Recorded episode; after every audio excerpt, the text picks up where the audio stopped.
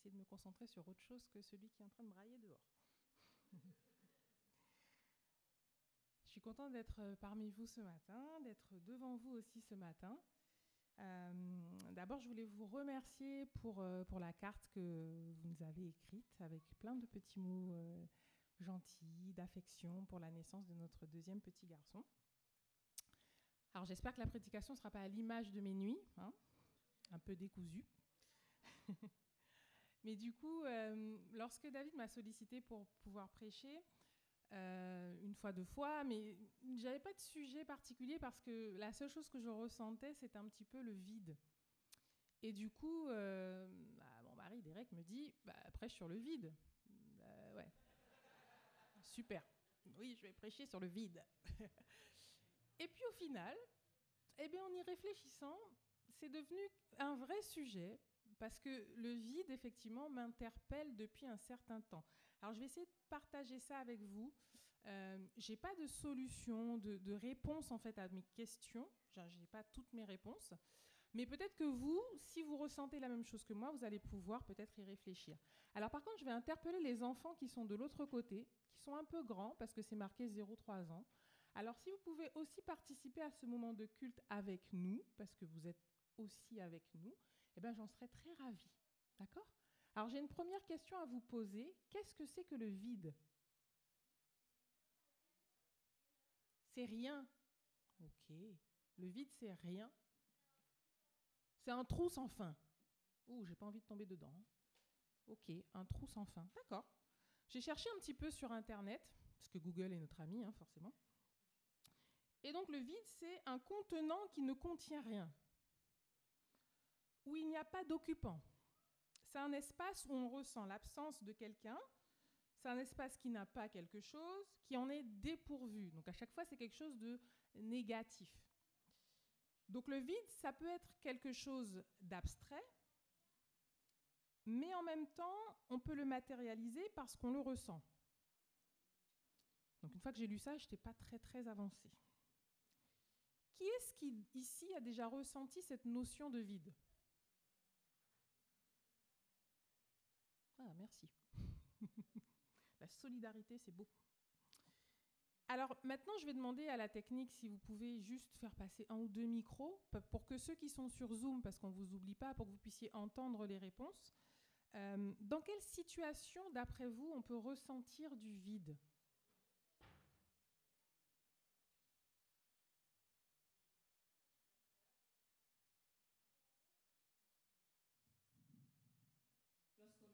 Lorsqu'on a peur, c'est vraiment bien ça. Après un décès. Mhm, un décès, oui. Pendant une période de solitude. Mhm.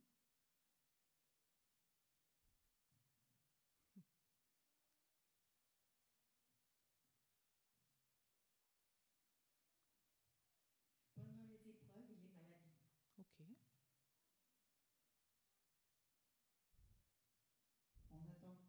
chose qui n'arrive jamais. Hmm, pas mal aussi. Ok. A pas besoin, c'est pas pourquoi. C'est pas mal aussi ça. ouais, vous avez plein de réponses euh, qui m'intéressent. Ok. Ok. Euh, et donc, est-ce que pour vous, le vide, c'est forcément quelque chose de négatif?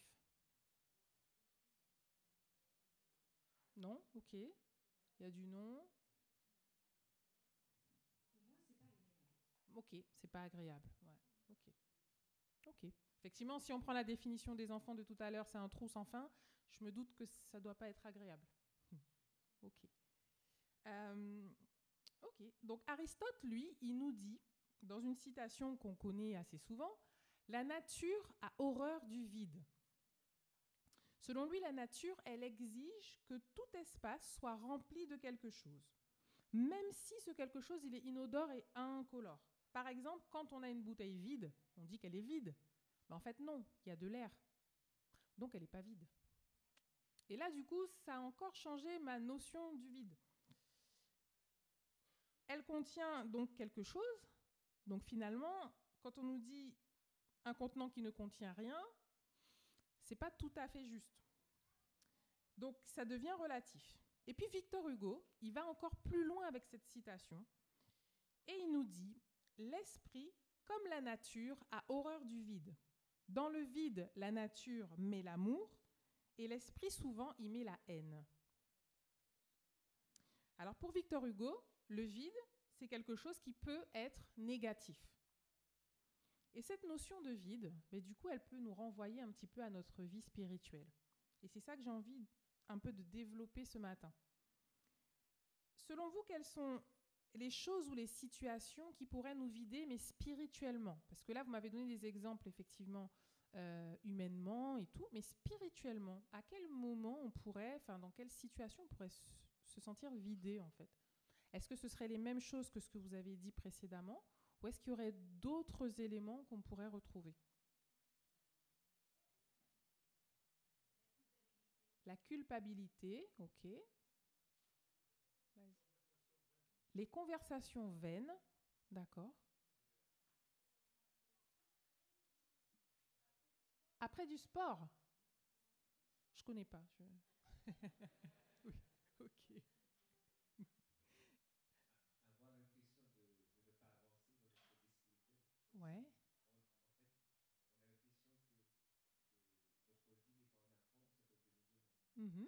Ouais, faire du surplace aussi peut-être, ok.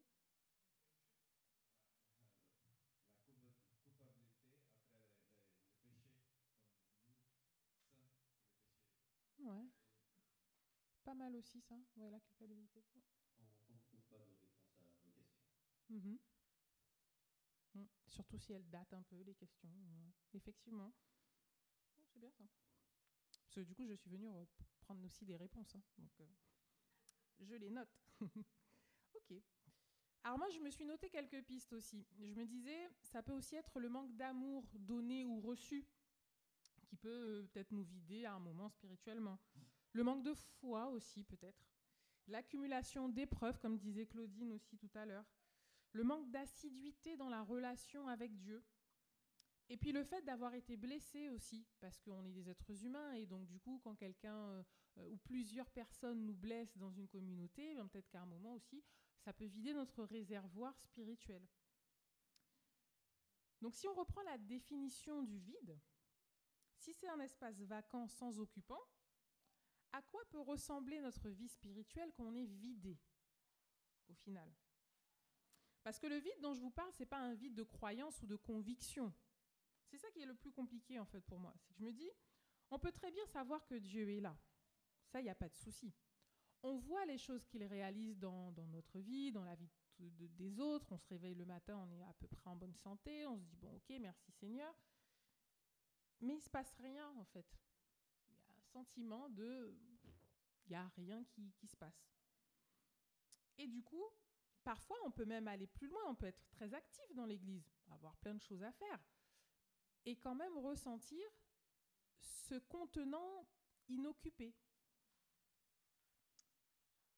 Alors du coup, ce sentiment de vide, pour moi, hein, il peut anesthésier un petit peu euh, notre mode de fonctionnement ou alors provoquer des questionnements. Des questionnements qui peuvent être très variés sur la foi, euh, sur l'Église, sur la religion. Ça peut aller jusqu'à l'être humain, sur l'identité. Il y a de plus en plus de gens maintenant qui quittent l'Église parce qu'ils trouvent que leur identité est faussée par la religion. Donc du coup, ils sont en quête de quelque chose. Alors des fois, ils trouvent pas forcément, mais ils cherchent en fait cette identité. Alors, est-ce qu'il est possible de dire qu'on a la foi quand rien ne se passe Oui, ok. Alors moi, c'était ça qui était un peu compliqué à un moment, c'est de me dire, oui, je sais que Dieu est là, etc., et j'ai l'impression qu'il ne se passe rien. Du coup, est-ce que j'y crois? Ça, ça, ça renvoie en fait à ce type de questions-là. Et la question aussi, c'est est-ce qu'il doit forcément se passer quelque chose? Parce qu'on est aussi dans cette attente de, bah, il faut qu'il se passe des choses pour qu'on soit toujours en activité. Et dans la vision qu'on a d'une vie spirituelle parfaite, il faut forcément qu'il se passe quelque chose, que Dieu intervienne dans nos vies de façon spectaculaire. Alors je vais vous inviter à prendre un texte avec moi dans 1 roi 18, versets 20 à 40. Alors le texte, il sera un peu long, les passages seront un peu longs, mais c'est pour qu'on ait un petit peu la vision d'ensemble du texte. Donc on va parler d'Élie, qui est un prophète qu'on ne présente plus. hein. Le texte arrive après que Dieu ait fait deux miracles par son intermédiaire. Donc il a nourri la veuve de Sarepta avec la farine et l'huile à volonté, et la résurrection du fils de cette femme. Donc là, dans 1 roi 18, versets 20 à 40, Akab envoya des messagers à tous les Israélites et il rassembla les prophètes au mont Carmel, parce qu'on était dans une période de sécheresse. Alors Élie s'approcha de tout le peuple et dit Jusqu'à quand sauterez-vous d'un pied sur l'autre? Si c'est le Seigneur qui est Dieu, suivez-le. Et si c'est le Baal, suivez-le. Le peuple ne lui répondit rien. Élie dit au peuple Je suis resté, moi seul, prophète du Seigneur, et il y a 450 prophètes du Baal. Que l'on nous donne deux taureaux, qu'ils se choisissent un taureau, qu'ils le découpent et qu'ils le mettent sur le bois sans y mettre le feu. Quant à moi, je préparerai l'autre taureau et je le placerai sur le bois sans y mettre le feu. Vous invoquerez le nom de votre Dieu et moi j'invoquerai le nom du Seigneur. Le Dieu qui répondra par le feu, c'est celui-là qui sera Dieu. Tout le peuple répondit, D'accord. Élie dit au prophète du Baal, Choisissez-vous un taureau, préparez-le les premiers, car vous êtes les plus nombreux. Invoquez le nom de votre Dieu, mais ne mettez pas le feu. Ils prirent le taureau qu'on leur donna et le préparèrent. Et ils invoquèrent le nom du Baal, depuis le matin jusqu'à midi, en disant, Baal, réponds-nous. Mais il n'y eut ni voix ni réponse. Et ils sautaient devant l'autel qu'on avait fait. À midi, Élie se moqua d'eux. Il dit, Criez à pleine voix puisqu'il est Dieu. Il doit penser à quelque chose ou bien il est occupé. Ou encore, il est en voyage. Peut-être qu'il dort et qu'il va se réveiller. Ils crièrent à pleine voix et ils firent selon leurs règles des incisions avec des épées et avec des lances jusqu'à ce que le sang coule sur eux. Lorsque midi fut passé, ils se mirent à faire les prophètes jusqu'à l'heure de la présentation de l'offrande, mais il n'y eut ni voix, ni réponse, ni signe d'attention. Élie dit alors à tout le peuple, Approchez-vous de moi. Tout le peuple s'approcha de lui. Alors Élie se mit à restaurer l'autel du Seigneur qui avait été rasé. Élie prit douze pierres, d'après le nombre des tribus des fils de Jacob, à qui la parole du Seigneur était parvenue en ces termes, Ton nom sera Israël. Il bâtit avec ces pierres un autel au nom du Seigneur. Il fit autour de l'autel un fossé de la capacité de deux CA de semences. Il disposa le bois, découpa le taureau et le mit sur le bois. Puis il dit Remplissez d'eau quatre cruches et versez-les sur l'holocauste et sur le bois. Il dit Faites-le une deuxième fois. Ils le firent une deuxième fois. Il dit Faites-le une troisième fois. Ils le firent une troisième fois. L'eau coula autour de l'autel. On remplit aussi d'eau le fossé. Au moment de la présentation de l'offrande, Élie le prophète s'avança et dit Seigneur, Dieu d'Abraham, d'Isaac et d'Israël, qu'on le sache aujourd'hui que c'est toi qui es Dieu en Israël, que je suis ton serviteur et que c'est ta parole que j'ai fait, que c'est par ta parole que j'ai fait tout cela. Réponds-moi, Seigneur, réponds-moi, afin que ce peuple sache que c'est toi, Seigneur, qui es Dieu, et que c'est toi qui ramène leur cœur. Alors le feu du Seigneur tomba. Il dévora l'holocauste, le bois, les pierres et la terre, et il assécha l'eau qui était dans le fossé. Quand tout le peuple vit cela, ils tombèrent face contre terre et dirent C'est le Seigneur Yahweh qui est Dieu. C'est le Seigneur qui est Dieu. Élie leur dit Saisissez les prophètes du Baal, qu'aucun d'eux n'échappe. Ils les saisirent, il les fit descendre à l'ouest de Kishon, où il les égorgea. Sympa la fin. Bon, à chaque fois que je lis, je me dis oups. Donc là, on est à un moment de la vie d'Élie où il y a une espèce de connexion intense avec Dieu. Élie fait confiance totalement à Dieu. Il est sûr que ce dernier va accomplir ce qu'il a dit. Il fait même un peu, enfin, preuve d'un peu trop de zèle, puisqu'à la fin, euh, voilà, il s'emballe un petit peu. hein, et le passage est particulièrement sanglant. Et après ce passage-là, moi j'ai presque envie de passer à l'histoire d'un autre personnage, parce que je me dis qu'on est arrivé à une espèce d'apogée, en fait, en termes de proximité avec Dieu pour une seule personne. Donc là, on est bon, on peut passer au suivant. Mais l'histoire continue. Et cet excès de zèle vaudra à Élie de devoir se cacher pour ne pas se faire tuer à son tour par Jézabel. Donc on va lire la suite du passage dans 1 roi 19, versets 1 à 8. 1 roi 19, versets 1 à 8. Akab raconta à Jézabel tout ce qu'avait fait Élie et comment il avait tué par l'épée tous les prophètes. Jézabel envoya un messager à Élie pour lui dire Que les dieux fassent ceci et qu'ils y ajoutent cela. Si demain, à cette heure, je ne fais pas de ta vie ce que tu as fait de la vie de chacun d'eux. Élie, voyant cela, s'en alla pour sauver sa vie. Il arriva à Bersabée, qui appartient à Juda, et il laissa là son serviteur. Quant à lui, il alla dans le désert. À une journée de marche, il s'assit sous un genêt et demanda la mort en disant Cela suffit. Maintenant, Seigneur, prends ma vie, car je ne suis pas meilleur que mes pères. Il se coucha et s'endormit sous un genêt. Soudain, un messager le toucha et lui dit Lève-toi, mange. Il regarda. Il y avait à côté de lui une galette cuite sur des pierres chaudes et une cruche d'eau. Il mangea et but, puis se recoucha. Le messager du Seigneur vint une seconde fois, le toucha et dit Lève-toi, mange, car le chemin sera trop long pour toi. Il se leva, mangea et but. Avec la force que lui donna cette nourriture, il marcha quarante jours et quarante nuits jusqu'à la montagne de Dieu, l'Horeb. Donc, après ce moment d'apogée, Élie se décourage et il va jusqu'à demander à Dieu de le faire mourir. Élie, qui était au cœur même de l'action, qui a vu les promesses de Dieu s'accomplir, demande à ne plus vivre parce qu'il considère qu'il ne le mérite pas. Et que fait Dieu dans tout ça? Il le nourrit, il l'accompagne, il restaure ses forces. Élie se sent vidé parce qu'il a peur, comme disait Wendy au début. Effectivement, la peur peut être une chose qui nous vide aussi spirituellement.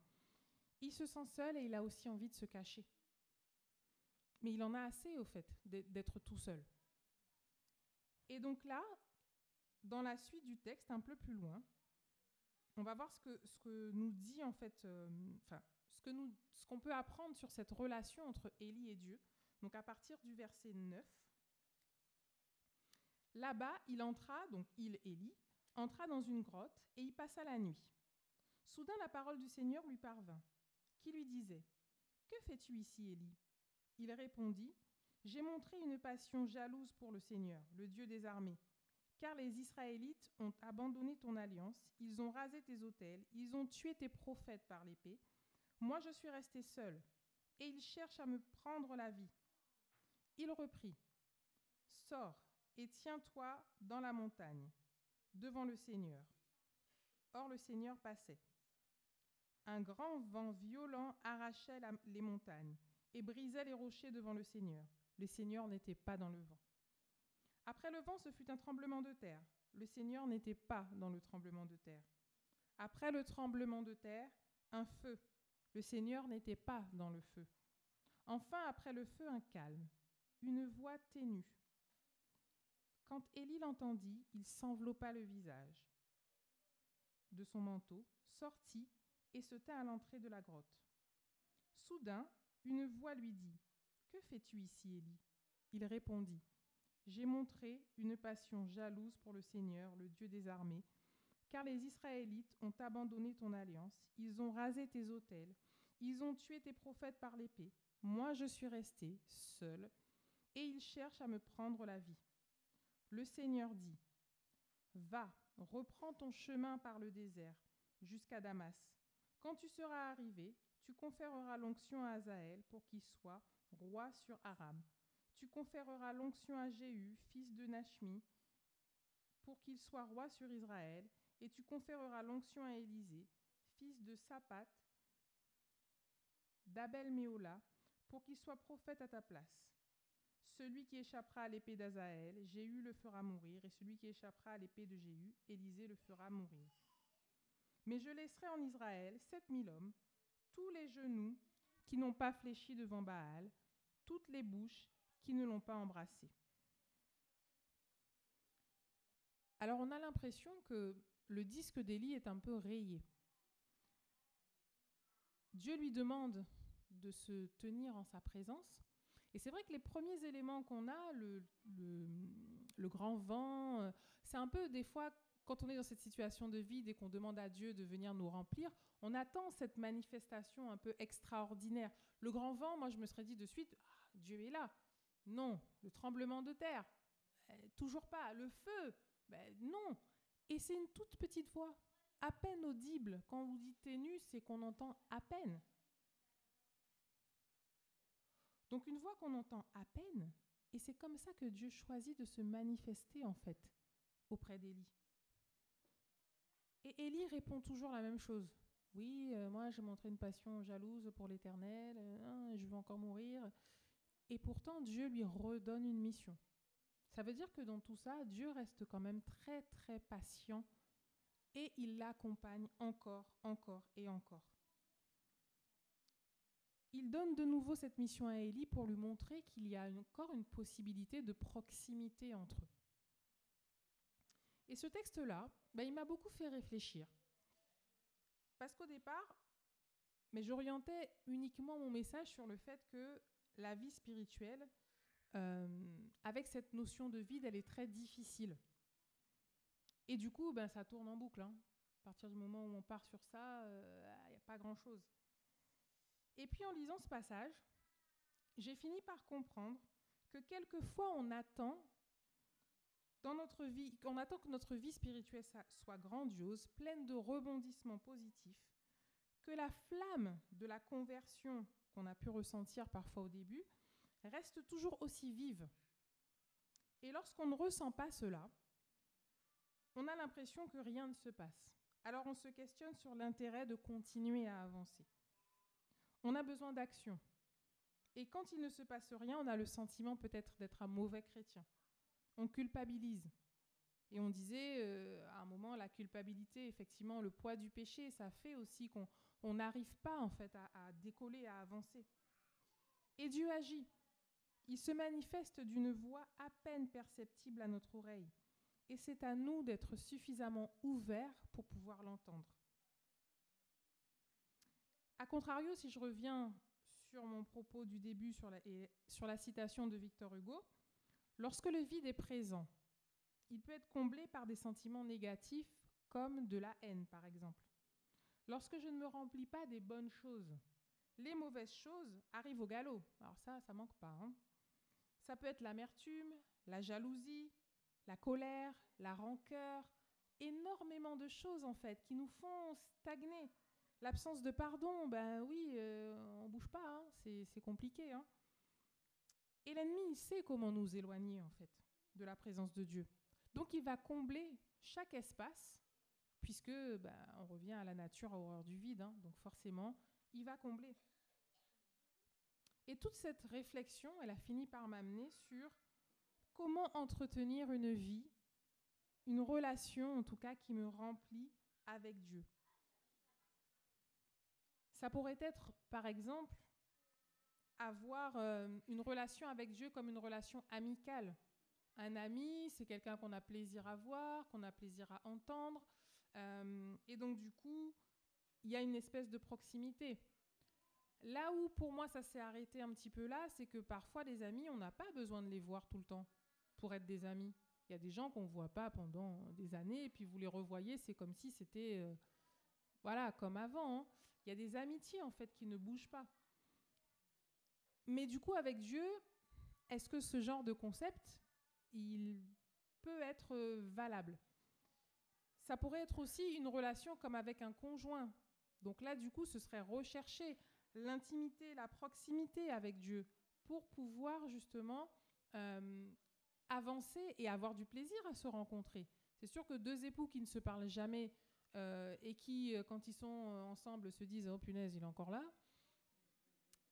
c'est compliqué. On finit par se poser des questions au quotidien. Voilà. Et puis bon, ben, bien souvent, on reste pas. Donc, si on recherche, en tout cas, cette proximité, ce lien peut se créer. Et donc, cette sensation de vide peut peut-être être comblée. Du coup, je me dis aussi que entretenir une relation avec Dieu, ça amène à une certaine routine. Alors souvent on dit la routine, ça tue le couple, etc. Mais on en a quand même besoin. Que dans la routine, c'est euh, faire à manger, faire le ménage, euh, il y a plein de choses qui sont de l'ordre de la routine et dont on a besoin. Et donc avec Dieu aussi, peut-être qu'on aurait besoin d'une certaine forme de routine. Est-ce que vous seriez d'accord avec ça, vous? Moi, c'est vraiment une question. hein. Pour le coup, je me dis, si je ressens ce vide, c'est peut-être que ma routine avec Dieu, bah, elle n'est pas terrible. Et là, ça m'a amené à me dire, bah, effectivement, j'en ai pas forcément de routine. Donc c'est un peu au feeling. Quand j'ai envie, je prie. Euh, et puis bon, bah, des fois j'oublie. Et puis bon, bah, c'est plus l'heure. euh, je suis trop fatiguée. Et puis euh, bah, le quotidien fait que voilà, on n'est pas toujours au taquet. Alors que si on se dit, ben j'ai des temps dédiés à, peut-être que bah, ça crée ce moment où on va se dire, ouais, le moment il va arriver là et j'ai envie de le vivre ce moment-là et j'ai envie d'en faire quelque chose. Du coup, cette routine-là, elle peut impacter en fait mon vécu spirituel. Alors, j'ose espérer que si vous étiez plusieurs là ce matin à vous poser la question et à vous dire euh, j'ai déjà ressenti du vide, euh, j'espère en tout cas que ce cheminement-là, il vous aura aidé aussi un petit peu. En tout cas, moi ce matin, j'ai envie vraiment euh, de me dire, allez, cette routine et cette envie de cheminer avec Dieu, il faut vraiment la cultiver. Je pense qu'au lieu de culpabiliser sur ce qu'on ne vit pas avec Dieu, il est important de se centrer sur ce qu'on vit, sur ce qu'on a envie de vivre et sur les moyens qu'on voudrait mettre en place pour y arriver. Je ne vais pas être plus longue ce matin parce que j'aimerais aussi que vous, vous puissiez continuer à y réfléchir, parce que moi c'est ce que je vais faire, hein, clairement. Je vais continuer à, réfléchir dessus. Euh, parce que c'est pas abouti et que cette routine-là, tant que je ne l'aurai pas créée, euh, pour qu'elle soit stable sur des années, parce que souvent euh, on est tout feu, tout flamme, on démarre un truc, et puis deux mois plus tard, quand on, vous revenez, vous posez la question, alors ça en est où Ouais, finalement c'est pas ça qui correspondait. Quoi. Donc j'espère vraiment que chacun d'entre vous ce matin, vous allez réussir à trouver ce qui vous permet de combler en fait tous les espaces vides que vous pourriez ressentir dans vos vies euh, spirituelles. Et du coup, que l'absence de Dieu que vous pourriez ressentir, ben, que cette absence-là, elle... Comment dire ça Que vous ne puissiez pas la, percevoir comme étant réelle, puisque Dieu n'est jamais absent, au final. Euh, et donc, pour conclure, on va partager ensemble un texte, donc le, le, texte que Wendy nous a lu ce matin, donc Hébreu 12, versets 1 et 2, qu'on va relire. Donc Hébreu 12, versets 1 et 2. Nous aussi, donc, puisque nous sommes entourés d'une si grande nuée de témoins, rejetons tout fardeau et le péché qui nous enlace si facilement, et courons avec persévérance l'épreuve qui nous a été proposée. Les yeux fixés sur Jésus, qui est le pionnier de la foi, et qui la porte à son accomplissement. Au lieu de la joie qui lui était proposée, il a enduré la croix, méprisant la honte, et il s'est assis à la droite du trône de Dieu. Focalisons-nous sur la course, peu importe notre vitesse. Avançons sans laisser au péché assez de place pour combler nos vies. Amen.